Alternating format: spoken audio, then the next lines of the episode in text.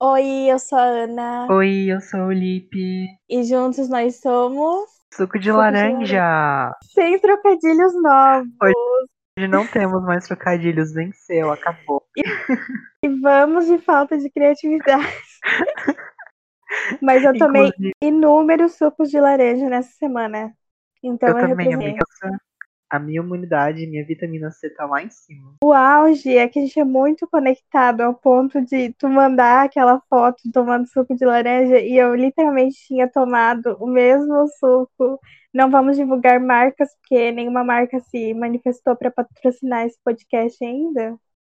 Mas fica a dica aí. Marca de suco de laranja, se vocês quiserem, ó. Entre em contato, por favor. Suco de laranja A mistura perfeita entre o docinho e o ácido. É, antes da gente começar esse episódio, a gente queria pedir para você que está escutando esse podcast pela primeira vez, ou então pelas pessoas que já escutaram e que estão curtindo o suco de laranja, seguir a gente nas redes sociais.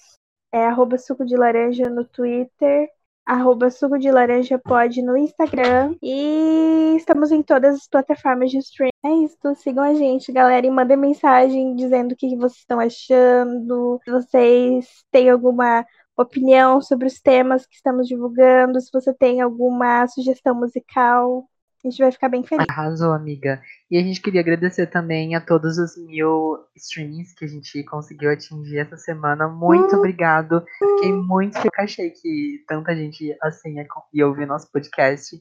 Então, obrigado. E, ok, agora vamos falar sobre o nosso tema de hoje. Qual que é o nosso tema de hoje, amiga? Então, como a gente falou no último episódio, eu ia assistir o documentário da Britney, Framing Britney, e eu super gostei do, do documentário, assim, achei ele bem didático.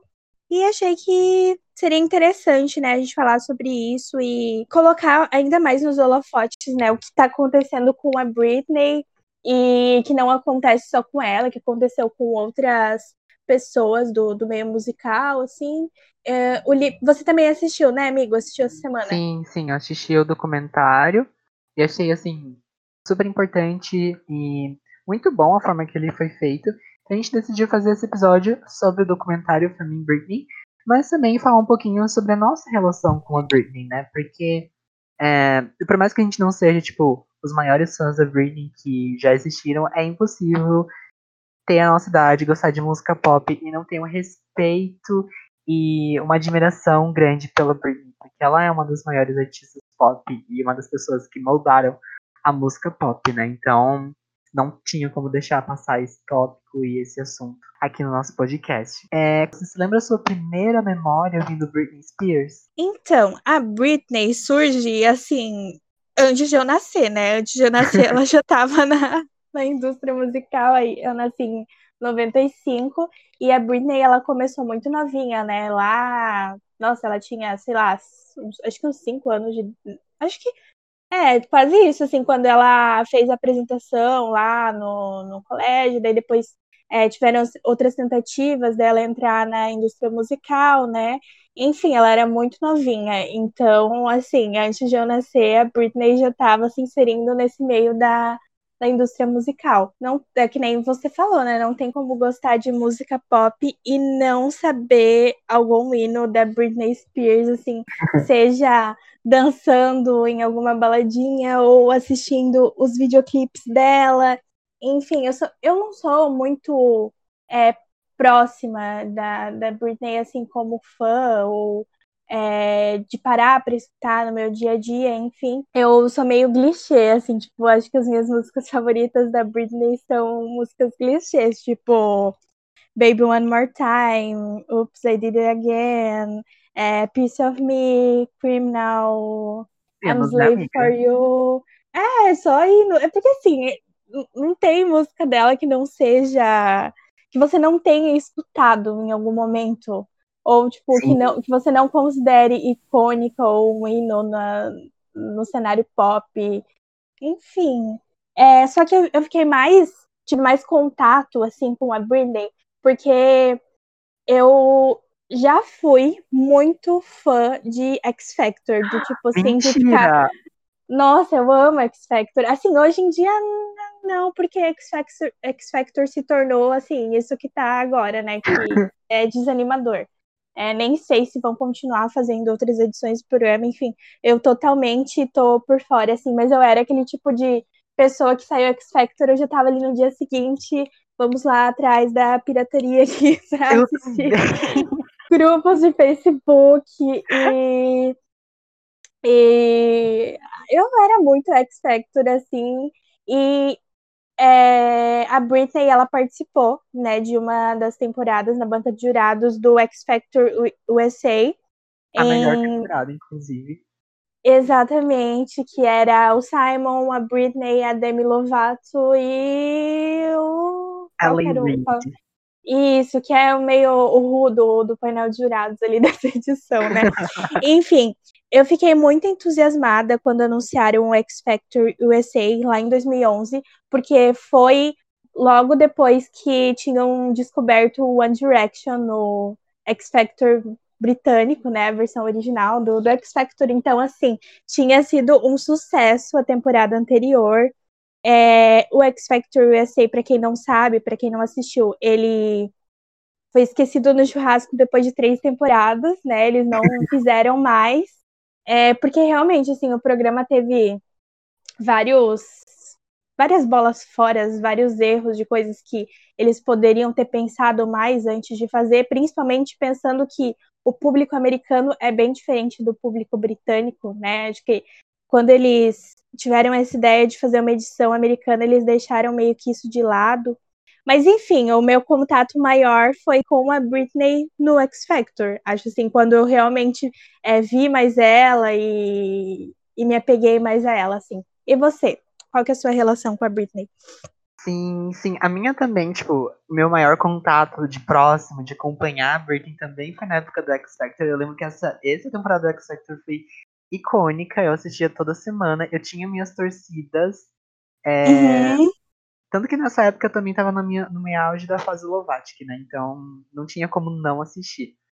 Mas enfim, como eu não lembro, tipo, como foi que eu comecei a ver Britney Spears, na minha cabeça ela faz parte da minha vida desde quando, ela, desde quando eu nasci.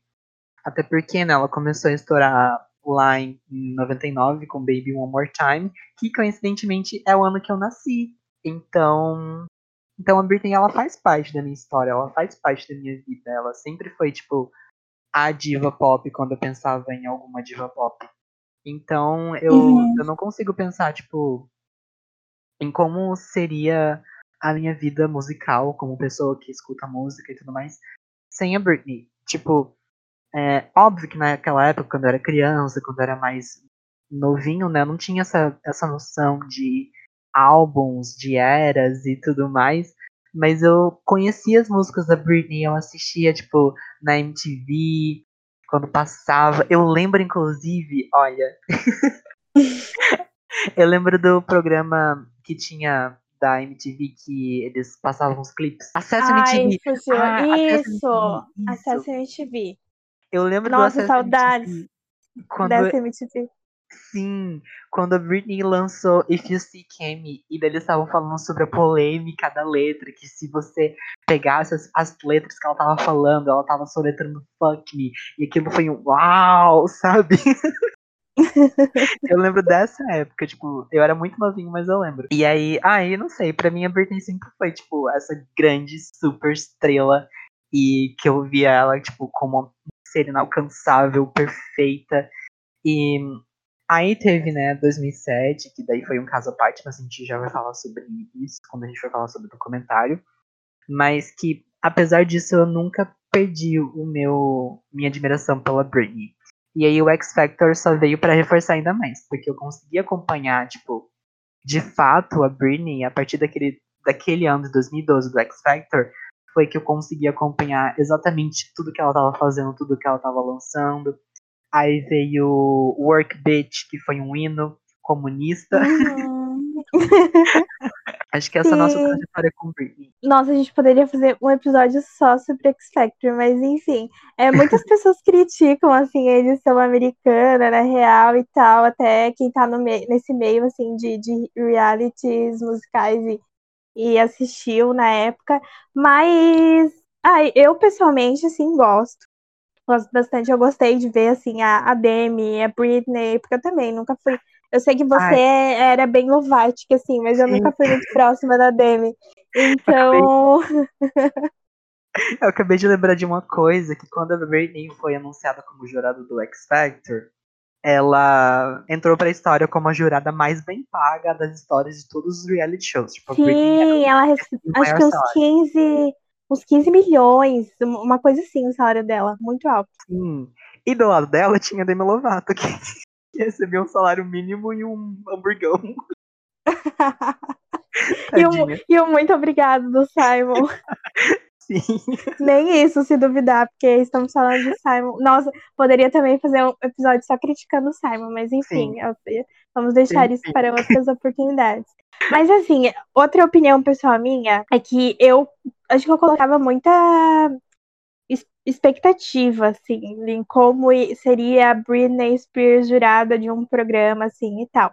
É, mas eu achava que a Britney, ela não era muito crítica, assim, sabe? Ela, Sim. ela, ai, é, tipo, ah, você foi maravilhosa, ah, você é muito bom, isso, aquilo. E parando para pensar, assim, ela, não sei, não rendeu muito, mas nessa época ela já estava nessa situação que ela tá hoje, né? Lá Sim. em 2000, acho, acho que a segunda temporada foi, não sei, acho que foi 2012, né? Porque começou em 2011 o programa, acho que foi em 2012, uhum. a segunda temporada do que ela participou do painel de jurados. Então, enfim, uhum. teve isso, né, de que o salário dela era muito alto, era tipo uns 15 milhões, assim. Então, quando saiu a notícia de que ela não voltaria para a terceira temporada, é, saíram boatos de que um dos motivos era por conta do salário, de que, tipo, tipo, meio que se tornou insustentável, é, por, por é, assim, contando que o programa não tinha feito tanto sucesso quanto esperado, porque o The Voice era o principal rival e estava se dando melhor do que o X Factor na época, e também tinha o American Idol, enfim, e colocaram muita expectativa em cima do X Factor por ter uma dinâmica diferente do que esses dois programas, porque querendo ou não, American Idol e The Voice têm uma dinâmica meio que parecida, assim, enfim, o programa não rendeu quanto deveria,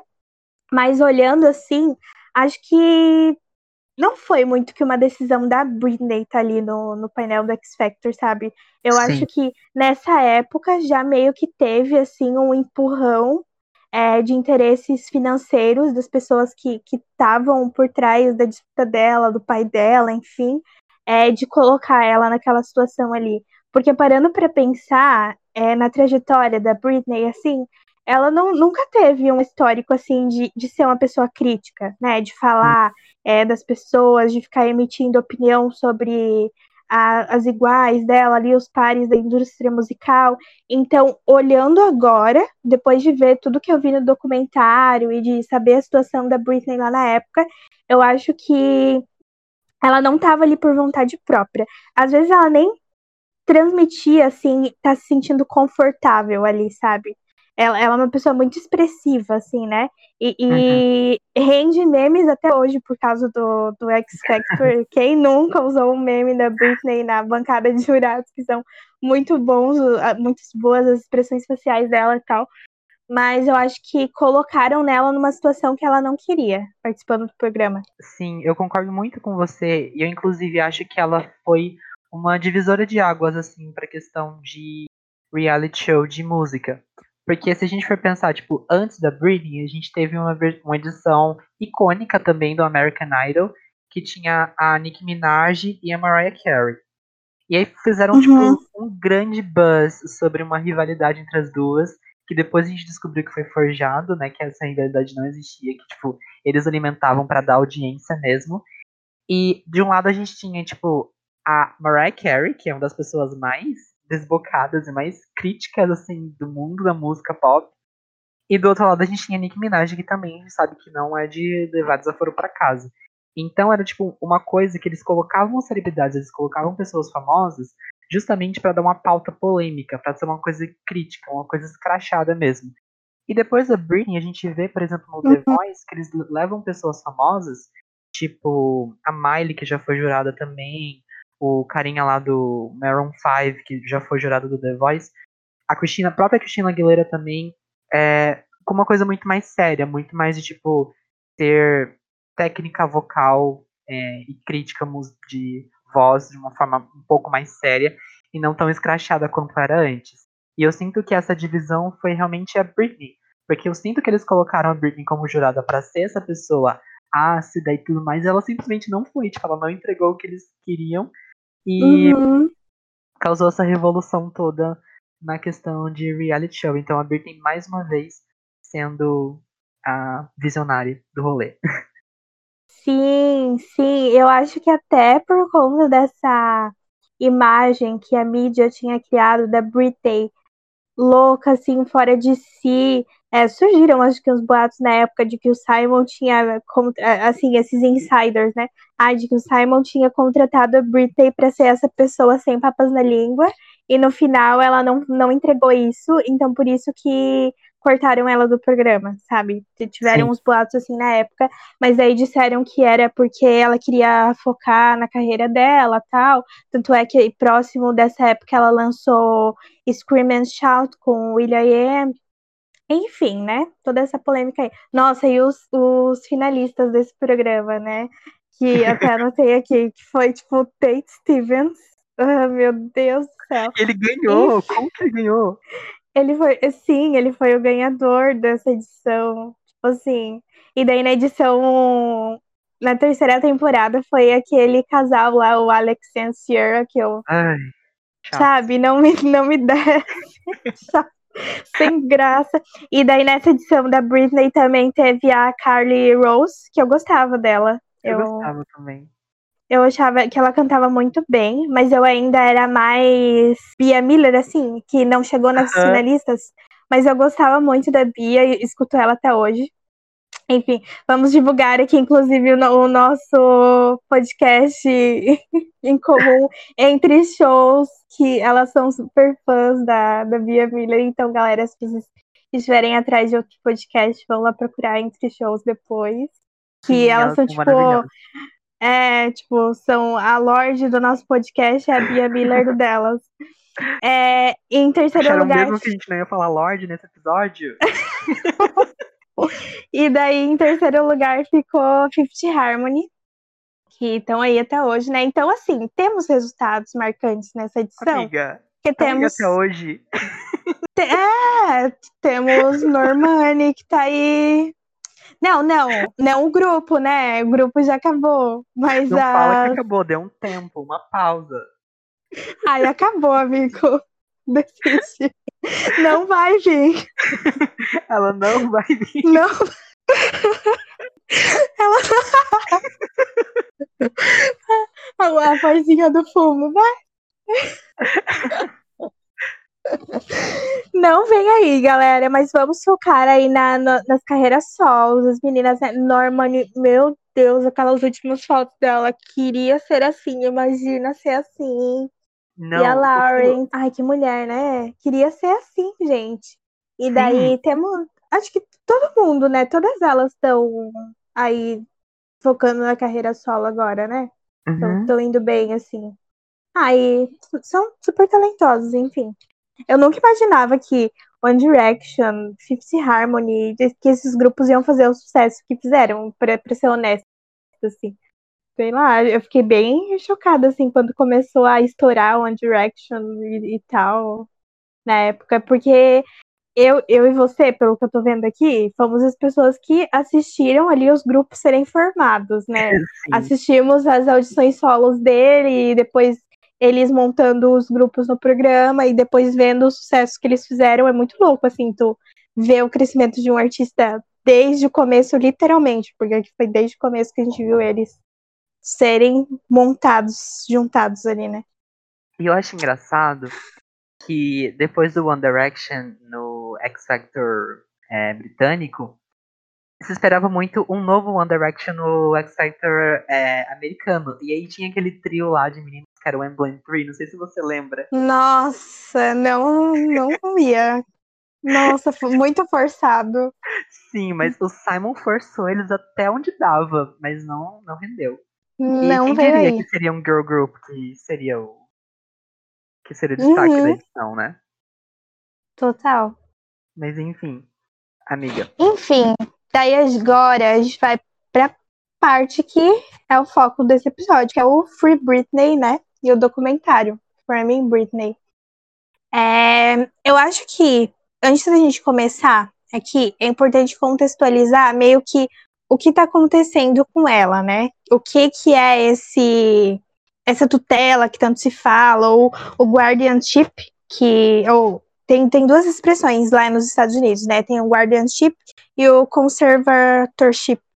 Em alguns estados é falado de um jeito, em outros estados é falado de outro.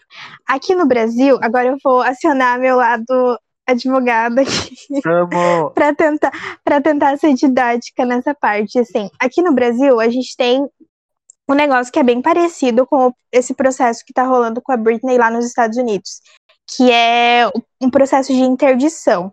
É, quando tem uma pessoa que já não pode mais responder pelos atos da vida civil sozinha, é, tem alguma incapacidade, al- alguma limitação, assim, que ela precisa da ajuda de terceira pessoa, é, geralmente se entra com esse processo de interdição, não precisa ter o consentimento da pessoa de início para entrar com esse processo. Então, assim, alguém vem me procurar e diz que tem um parente que precisa de ajuda de terceiros, e geralmente se tem um documento médico atestando isso, né, algo do tipo. Então, se entra com uma petição para o juiz dizendo assim: ó, essa pessoa aqui é.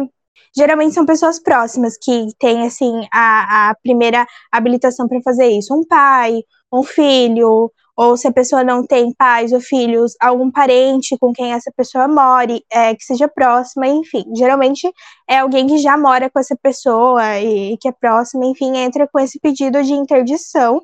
Então apresenta essa petição para o juiz, ele vai analisar, vai ver ali a documentação médica, enfim.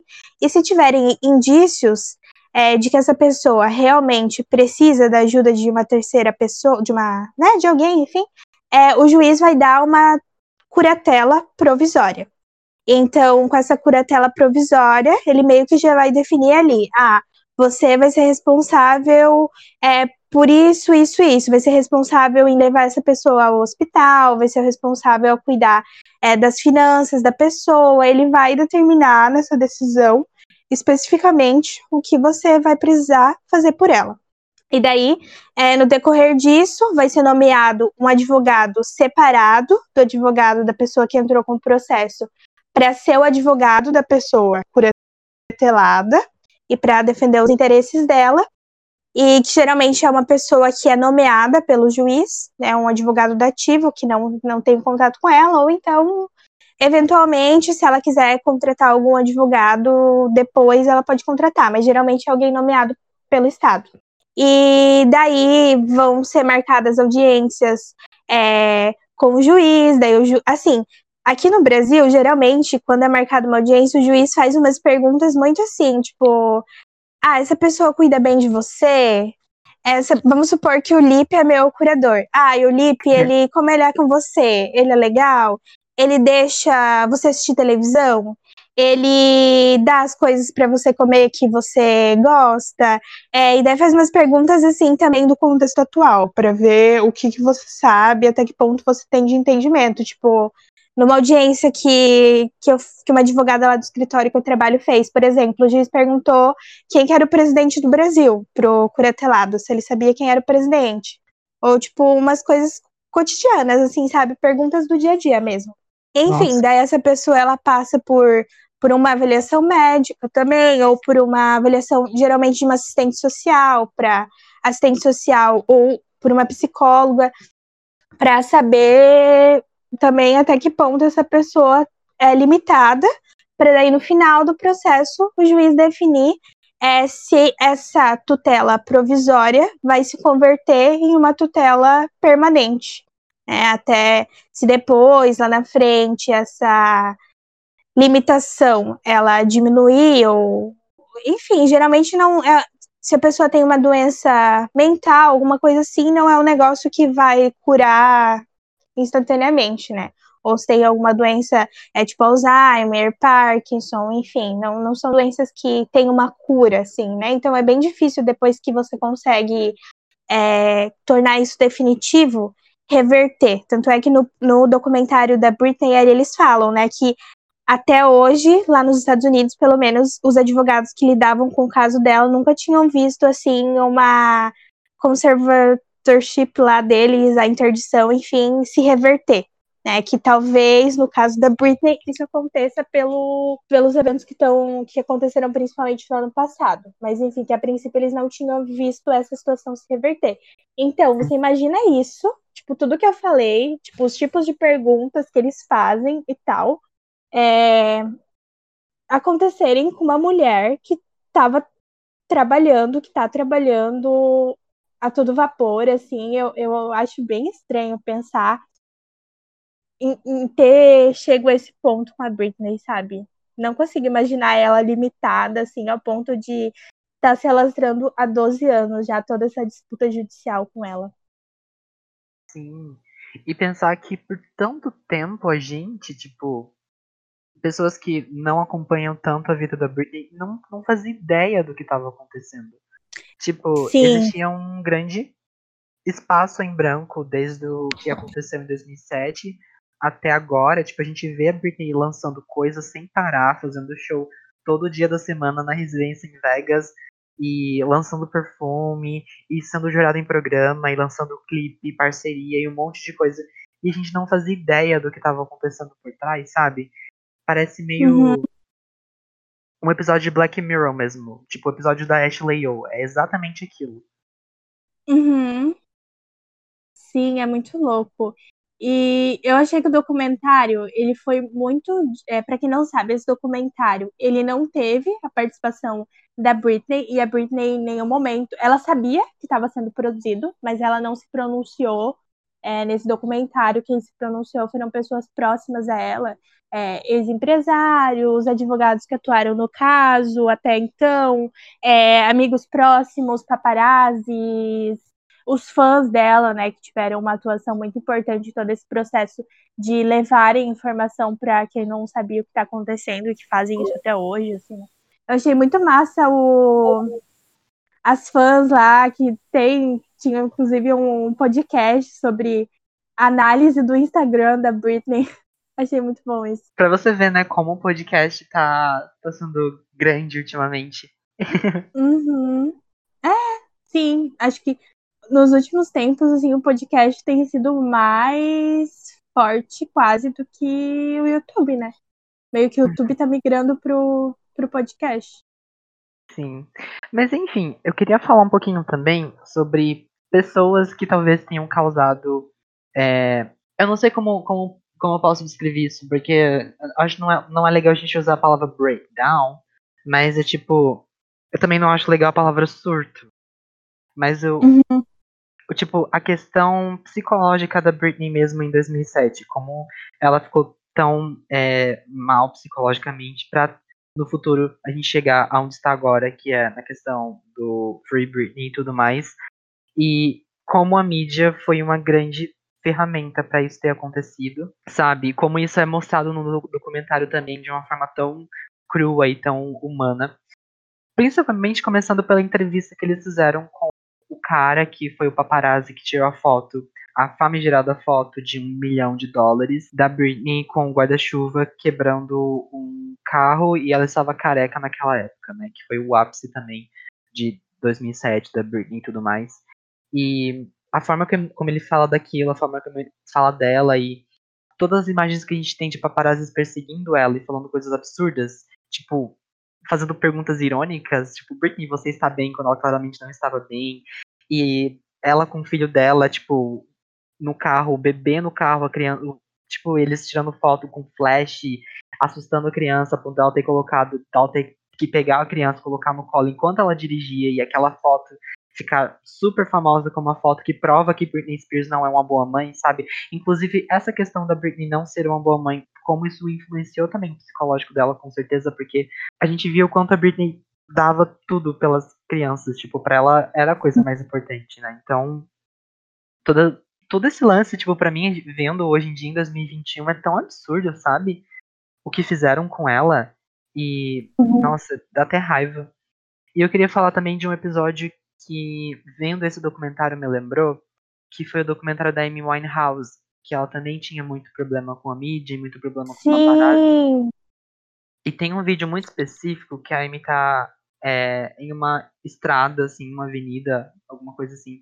E ela não tá, não, não parece estar tá muito consciente. Ela tá sozinha com um paparazzi e ele começa a fazer perguntas muito é, estranhas, inadequadas para ela e tipo tava só os dois ali, sabe? E o quanto aquilo era absurdo e perigoso e sei lá escroto de se fazer e desumano de se fazer, por mais que essa pessoa seja uma celebridade, ela ainda é um ser humano, sabe?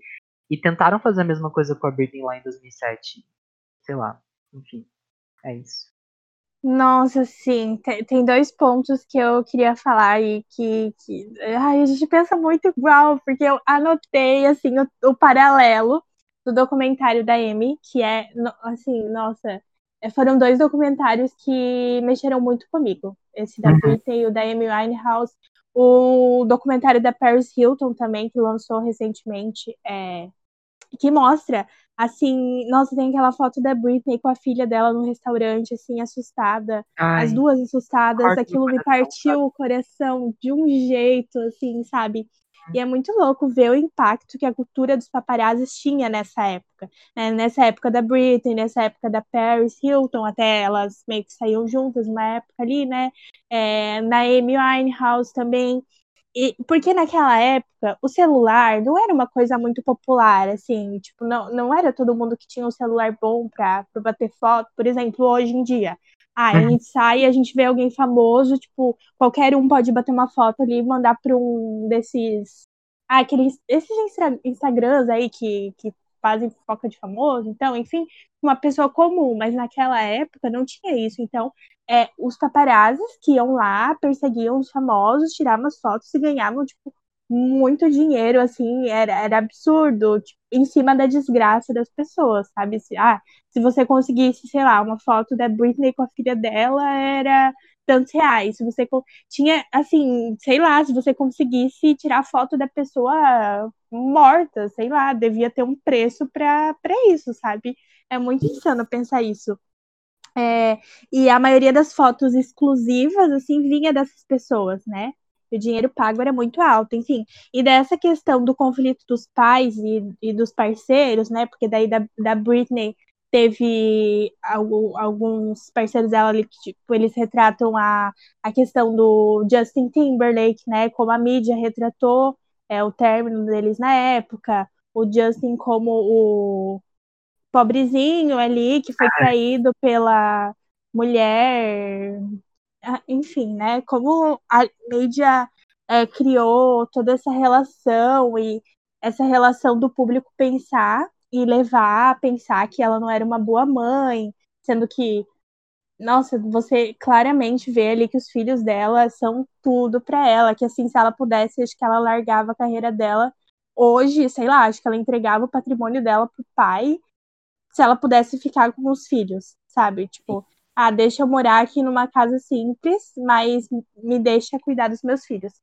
É, Inclusive, enfim, tudo... o único motivo pelo qual ela aceitou essa conservatorship, eu não sei como, como fala, como que é a palavra.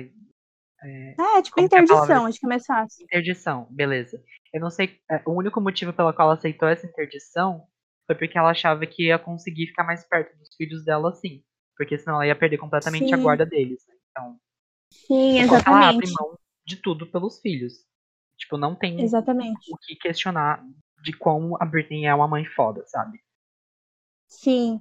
E daí, enfim, essa questão do pai dela, né, me lembrou muito o documentário da Amy Winehouse, é, em que eles apontam o pai dela, né, como motivo da um dos motivos da ruína dela, né, um dos grandes motivos, é, além do Blake Fielder, que era o companheiro dela, que apresentou ela principalmente para as drogas né, mais pesadas, para cocaína, para heroína, enfim, que levar, trouxeram muito prejuízo na, na vida da Amy, né? E no caso das duas, a manipulação excessiva de imagens da mídia é, mostraram de forma muito clara, assim, como eles podem encaminhar narrativas a arruinar uma pessoa, principalmente uma fi figura pública, né? Porque não é qualquer pessoa, é uma pessoa que o mundo todo conhece. E, e nos dois casos, os pais dela se mostram claramente pessoas aproveitadoras, né? colocando interesses próprios gananciosos, a gente pode até falar assim, né? Porque tem muita, muita ligação com a questão financeira na frente da saúde das próprias filhas. É, o pai da Britney, desde o início do documentário, assim, ele é retratado pelas pessoas próximas como uma pessoa que nunca foi muito próxima dela. Assim, ele se mostrava mais preocupado nos ônus e nos bônus financeiros do que na filha, sabe? O, o que o dinheiro que a filha ganharia traria para ele do que no que isso poderia prejudicar, sei lá, a infância dela, porque uhum. ela ficou famosa muito cedo, então não teve teve que meio que se afastar, se privar de, de algumas algumas coisas que ela poderia ter feito que ela não fez por se tornar uma pessoa popular, né? Enfim, é, tanto é que é, até acho que a ex não sei, ex-empresária dela, ou se mostra uma cena do pai dela, acho que é uma cena do pai dela dizendo assim, é, que a filha dela um dia ia ser tão rica que ia comprar um barco para ele, tipo, umas coisas Nossa. assim, sabe? Que quem tava do lado dela mais nessa época era a mãe, porque o pai tava só, tipo, ah, mas quanto que isso vai me custar? O que que isso vai, sabe? Um negócio assim, gananciosos, que você vê que foi por interesse financeiro que ele fez tudo que ele fez. Sim, é, inclusive, essa ex-empresária da Britney, eu gostei que ela aparece, eu gostei que ela dá entrevista, porque a gente vê que ela era a pessoa que a Britney tinha uma relação assim mais próxima. Não era nem os pais, né? Os pais eles ficavam em casa enquanto a Britney estava em turnê, quem ia acompanhar, quem tipo fazia essa função de acolher e de, enfim, de dar um braço, um ombro para chorar quando precisa, era a ex-empresária da Britney que depois do, da tutela sumiu, né? Ela foi deixada uhum. de lado, começou a ficar lá organizando os lugares das pessoas no show e depois simplesmente foi demitida e ninguém mais soube dela, né? Sim. E outra coisa que me fez refletir, assim, me fez até sentir um mal é, assistindo o documentário, é, foi como até nós, assim, que somos pessoas que estamos do lado da Britney, nessa luta, assim, que agora, mais que nunca, assim, é, acho que eu vou procurar buscar como que tá a situação dela, o desenrolar, foi como a gente meio que indiretamente acaba sustentando isso, sabe? Tipo, compartilhando uns memes do breakdown dela lá da época tal, uns negócios assim que me fez me sentir muito mal depois de, de assistir. Sim, eu vejo, tipo, eu mesmo já compartilhei memes de ah, essa Britney conseguiu sobreviver a 2007. Tipo, uhum. parada clássica com a foto dela careca com guarda-chuva, sabe? Tem gente que fez camisa disso, moletom, vendeu, e tipo, hoje em dia eu vejo isso como uma coisa muito negativa, porque você tá pegando o momento de maior fragilidade de uma pessoa e comercializando e fazendo piada e debochando disso, sabe? Mas eu confesso que eu, eu mesmo já fiz esse tipo de piada então é uma coisa Sim. que a gente precisa refletir, a gente precisa rever, né? Sim, é por isso que eu fiquei mal, porque eu também fui uma pessoa que já já compartilhei coisas assim, sabe? Acho que agora, sabendo de tudo que eu sei, refletindo assim, não faria mais. Já acho que é um negócio que não se brinca, sabe? No que não é piada. Mas, enfim, é, a gente tem uma luz no fim, fim do túnel aí, é, de tudo isso, porque no ano passado, a Britney teve alguns avanços pessoais favoráveis, favoráveis do lado dela nesse processo, no decorrer de 2020, como o direito de escolher os advogados de defesa dela. Então, ela passou a escolher as pessoas que vão fazer a defesa dela daqui para frente, que era uma coisa que ela não tinha antes, além dela pagar o advogado do pai dela, no, porque essa pessoa era paga querendo ou não, com o dinheiro dela, ela tinha que pagar o advogado dela, que nem era ela que tinha escolhido. Então isso mudou.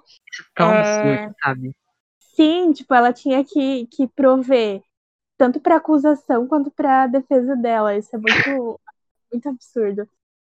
É, e daí ela, ela colocou. E daí tornaram o processo público, né? Eles conseguiam tirar o sigilo de justiça do processo e tornar público, o que eu, na minha visão, também é uma coisa muito positiva, porque assim as pessoas que estão do lado dela conseguem ver o que está acontecendo e até mesmo os juízes que atuam no caso vão ter que refletir muito mais antes de tomar qualquer decisão no, no processo a partir de agora, né? Porque né, o mundo todo está de olho e e ela publicou um documento, os advogados dela colocaram no processo um documento, é porque até então ela não tinha se manifestado sobre os fãs, sobre o movimento por Britney, enfim, né? Mas os advogados dela colocaram um documento é, no processo dizendo que ela agradecia o apoio dela, dos fãs dela, é, durante todos esses anos. Um negócio não muito direto, assim, não se referindo ao movimento por conta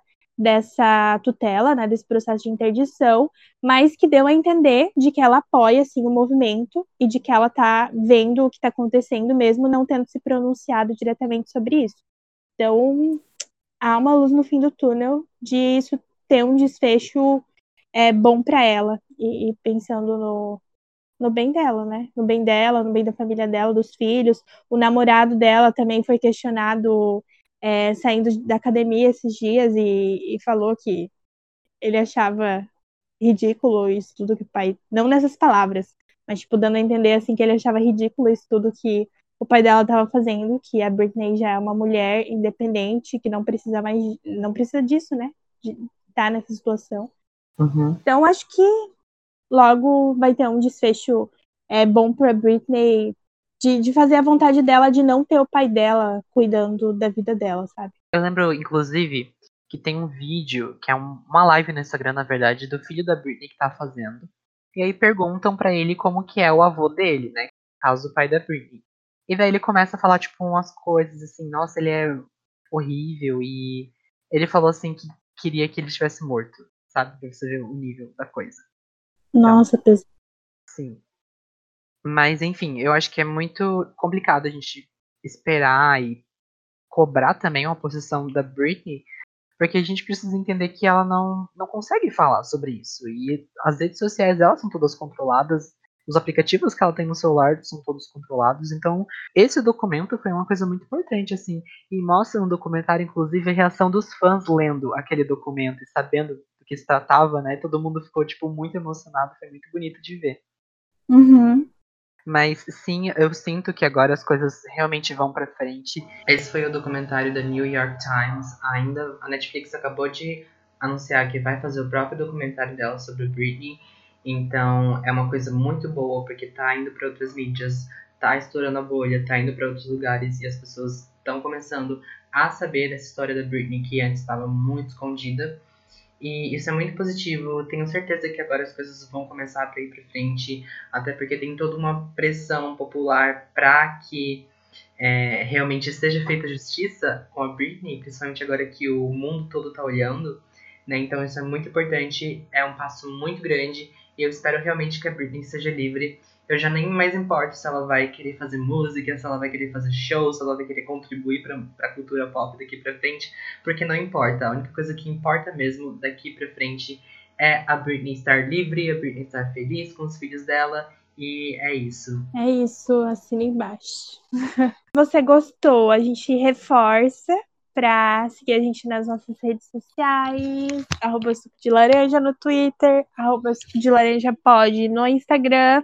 Se você quiser seguir eu e o Lipe nas nossas redes sociais também, é, o meu Instagram é AnaBCKS, então você pode me encontrar lá. E a sua, qualquer é, amigo? Divulga aí, faz o teu merchan.